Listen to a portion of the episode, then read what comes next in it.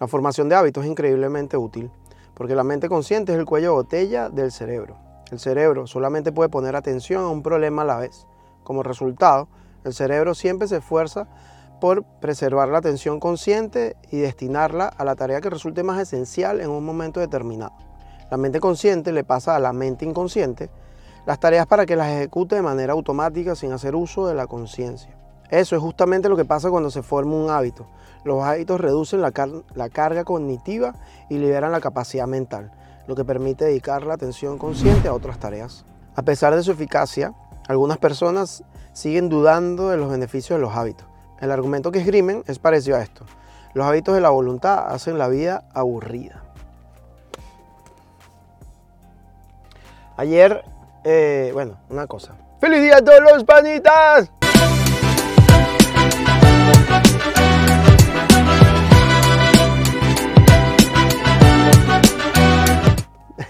Estos son mis tres minutos de cháchara vía al trabajo, es mi catarsis de que lo hice podcast, audio podcast, video podcast, lo puedes ver en YouTube.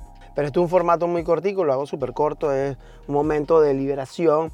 Y quería hablar un poco de que por tercera vez estoy retomándolo, lo llego a la mitad y no lo termino. Y como pasa mucho tiempo, pues lo releo. Y ayer casualmente hablaba un poco de...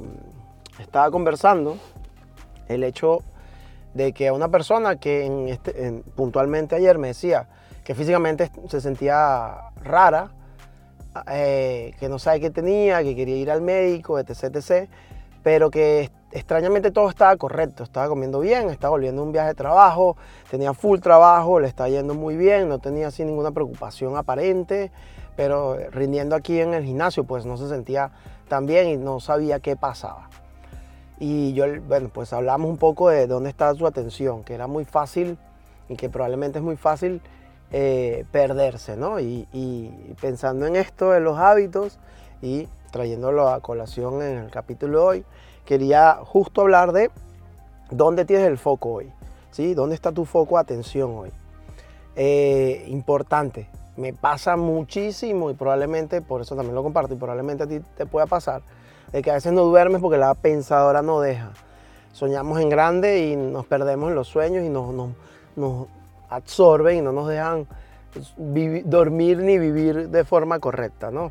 Una vez hablé de que pensemos en el paso a paso, en la próxima meta que es mañana, que ya hoy debes estar haciendo el objetivo y cumpliendo el hábito de hacer la cosa que te propusiste hacer ayer y el día a día es el que nos lleva, ¿no? Pero sin convertirnos en zombies, sin, sin llegar a, que creas que parece aburrido. Y una de las cosas que sigue la lectura es que una vez que tú tienes en control esos hábitos saludables que te permitan avanzar, empiezas a liberar y entender que la libertad de tiempo, de decisión, de, del compartir con la gente que quieres y tal, la logras una vez que tienes bajo control esas cosas que es importante crear en hábitos, como tus hábitos económicos, como tus hábitos de estudio, como tus hábitos de, comportamiento, etc, etc.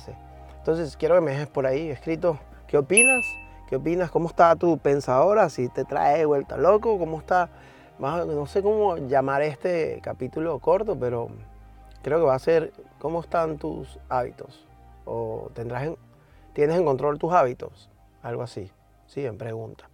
Cuéntame, cuéntame más. Recuerda, es un formato corto, pues eso no me explayo en, en toda esta loquetera. Estoy intentando sumar más cosas, pero tengo mil ideas en la mente que estoy trabajando a darle forma. Eh, si te gusta, like, subscribe. Sígueme. Sigue. Bye.